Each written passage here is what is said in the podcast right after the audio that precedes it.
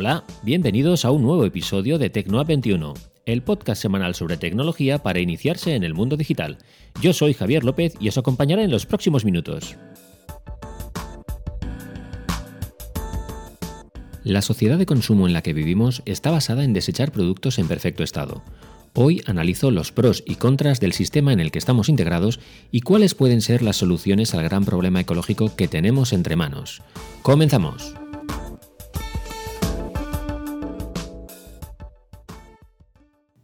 ¿Cambiáis de móvil antes de que se rompa? ¿Habéis comprado varias televisiones en los últimos 10 años? ¿Tenéis más productos tecnológicos de los que usáis? Seguramente las respuestas a estas preguntas sean afirmativas y es que vivimos en un mundo de consumo constante que nos lleva a renovar productos mucho antes de que los necesitemos.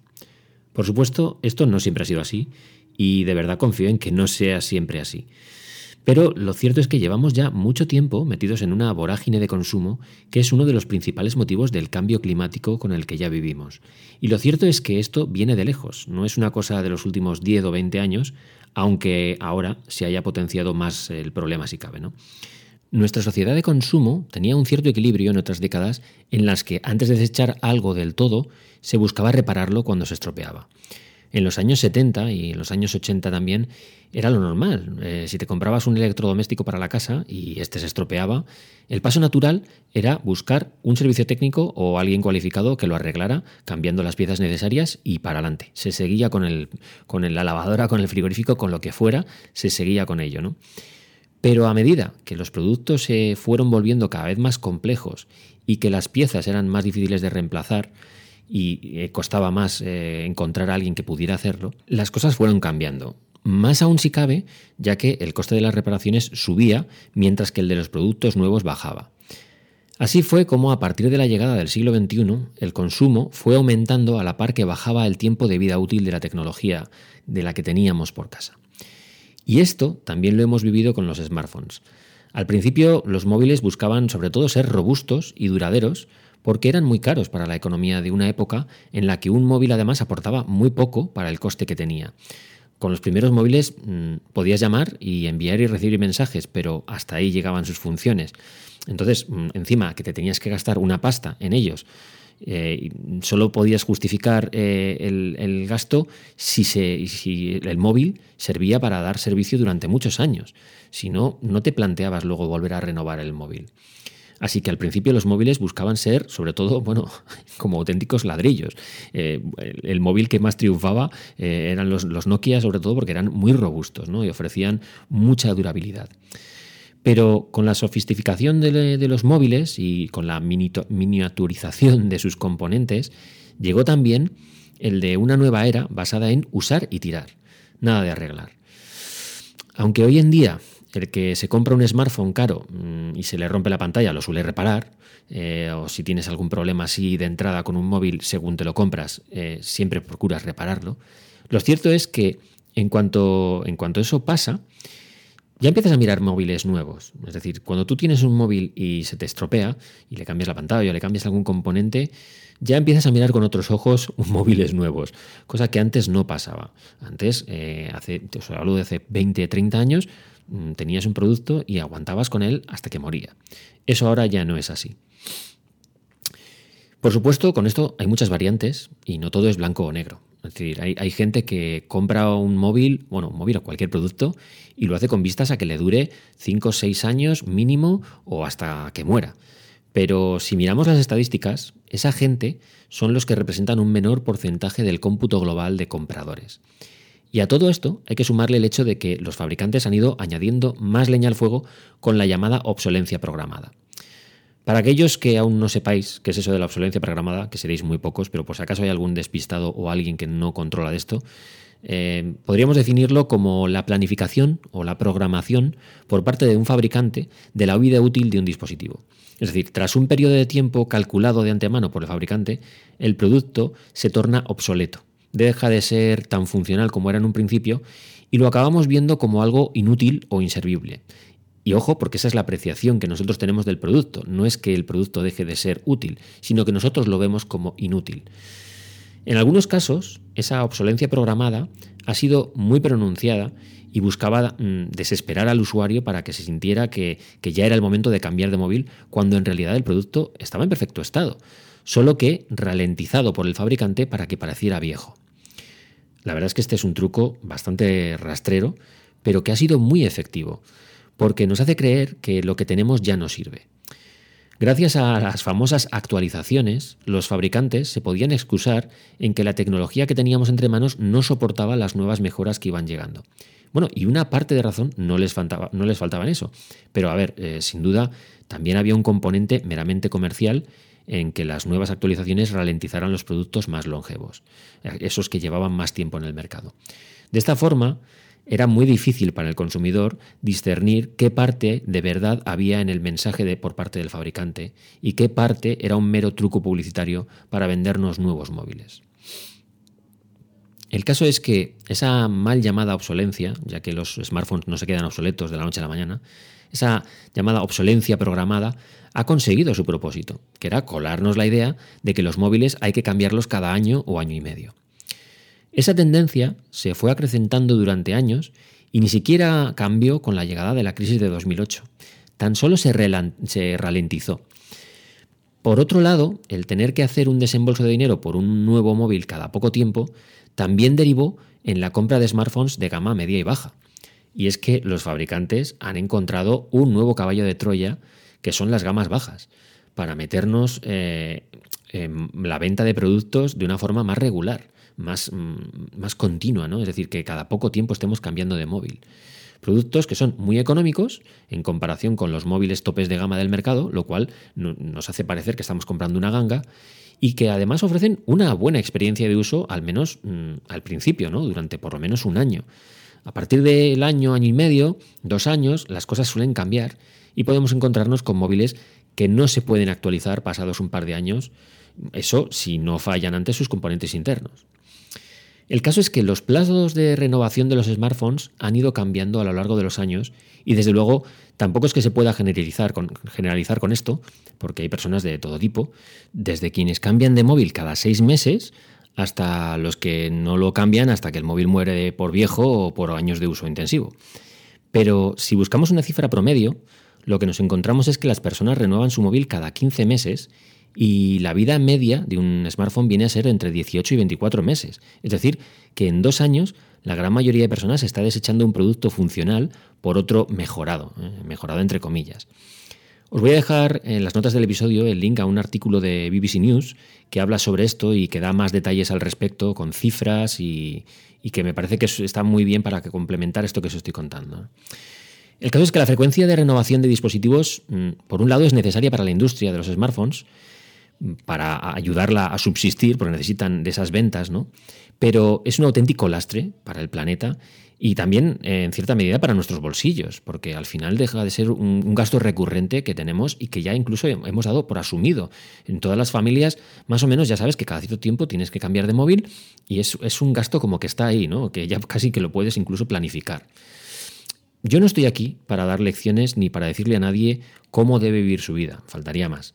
Yo soy el primero que compra un nuevo producto antes de que muera el que ya tengo, pero creo que hay ciertas soluciones que podemos y debemos adoptar para suavizar el impacto que generamos en el medio ambiente y en nuestra cultura de consumo. En mi caso, yo personalmente renuevo un producto solo cuando considero que lo he amortizado a través de muchos años de uso y cuando sé que lo que tengo va a tener una segunda vida útil. Todo lo que compro se reutiliza dentro de la familia o, en el peor de los casos, genera un beneficio monetario a través de la venta de segunda mano. También es cierto que en casa somos muy muy cuidadosos con la tecnología y la tratamos con suma delicadeza, lo que se traduce en que pasados varios años de uso intensivo, eh, los productos siguen en perfecto estado por fuera, porque por dentro, por supuesto, mm, ya, ya os podréis imaginar que por muy bien que trates un dispositivo, los componentes sufren un desgaste por el uso que es muy difícil de evitar. Pero lo que sí hacemos siempre es encontrar una utilidad a todo lo que entra en casa. Es una cuestión muy personal y, viene un poco también de la cultura eh, con la que me he criado, ¿no? donde vivíamos en una familia que sí que teníamos eh, una abundancia responsable, pero que mm, esto también significa que teníamos de todo, pero solo lo podíamos comprar una vez, porque si algo se rompía no se volvía a reponer. En los años 80 las cosas no funcionaban como ahora. Así que mm, tanto mis hermanas como yo teníamos que andarnos con mucho cuidado para que las cosas no se rompieran, porque si pasaba eso, acabaríamos retrocediendo a un punto peor que en el que estábamos, ¿no? Cuando teníamos algo. Esa educación responsable sobre tener, usar, cuidar y mantener se ha ido perdiendo a medida que la clase media ganaba poder adquisitivo y a medida que las cosas también se iban abaratando. Aquí también, sin duda, China tiene mucho que ver con, cómo han cambiado las cosas, ¿no? Y bueno, China en su día fue mm, Taiwán o fue Hong Kong y luego pasó a ser China. Lo que pasa es que China lo que ha conseguido es abaratar muchísimo el coste de los productos y que nos lleguen con unos precios que realmente mm, hace que sea mm, muy fácil consumir. Nuestros hábitos consumistas y la falta de responsabilidad que, tenemos pues han hecho también la otra parte de, toda esta historia. No creo que se trate de, buscar culpables, sino más bien lo que tendríamos que hacer es eh, encontrar soluciones a lo que tenemos ahora entre manos.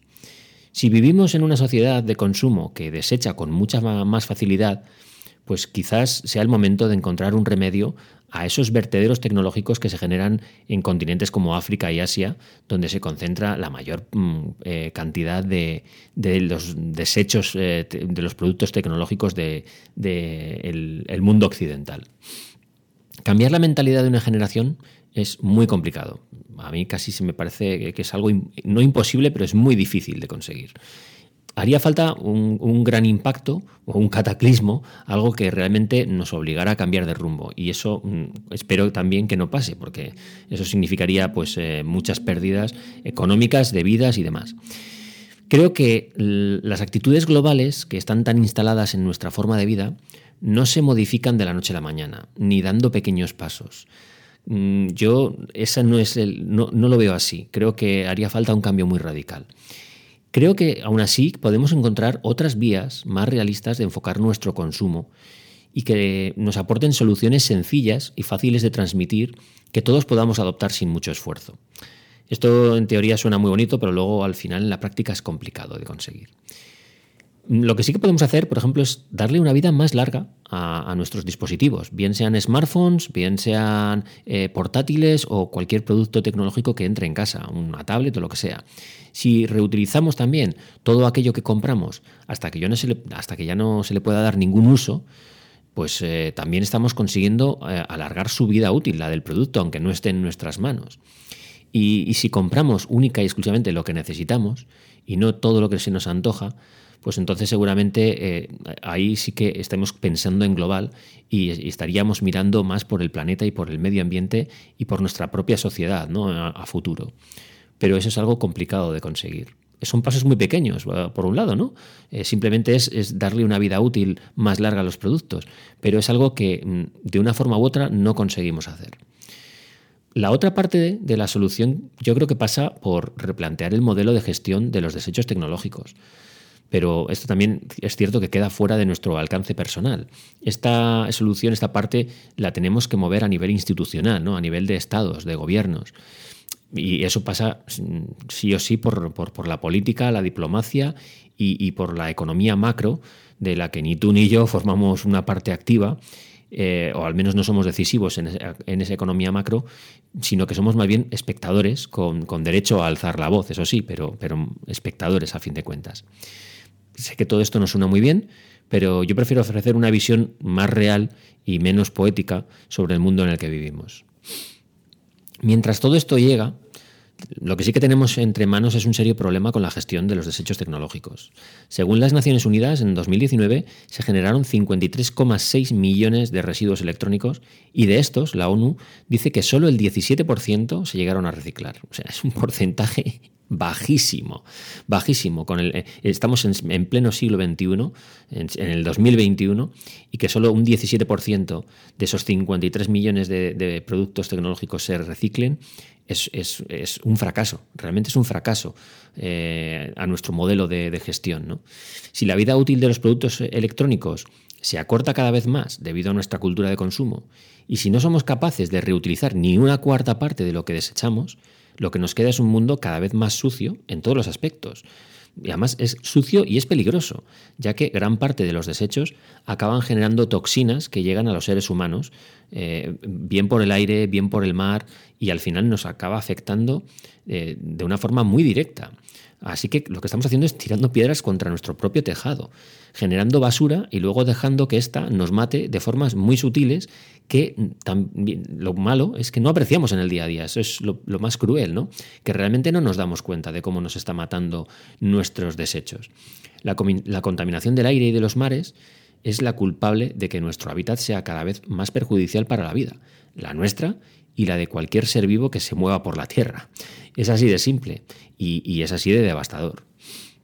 Así todo, creo que, tampoco es plan de ponerse melodramático ni catastrofista. Mm, lo que pienso es que tenemos la llave realmente para abrir la puerta a revertir los daños que generamos en el medio ambiente.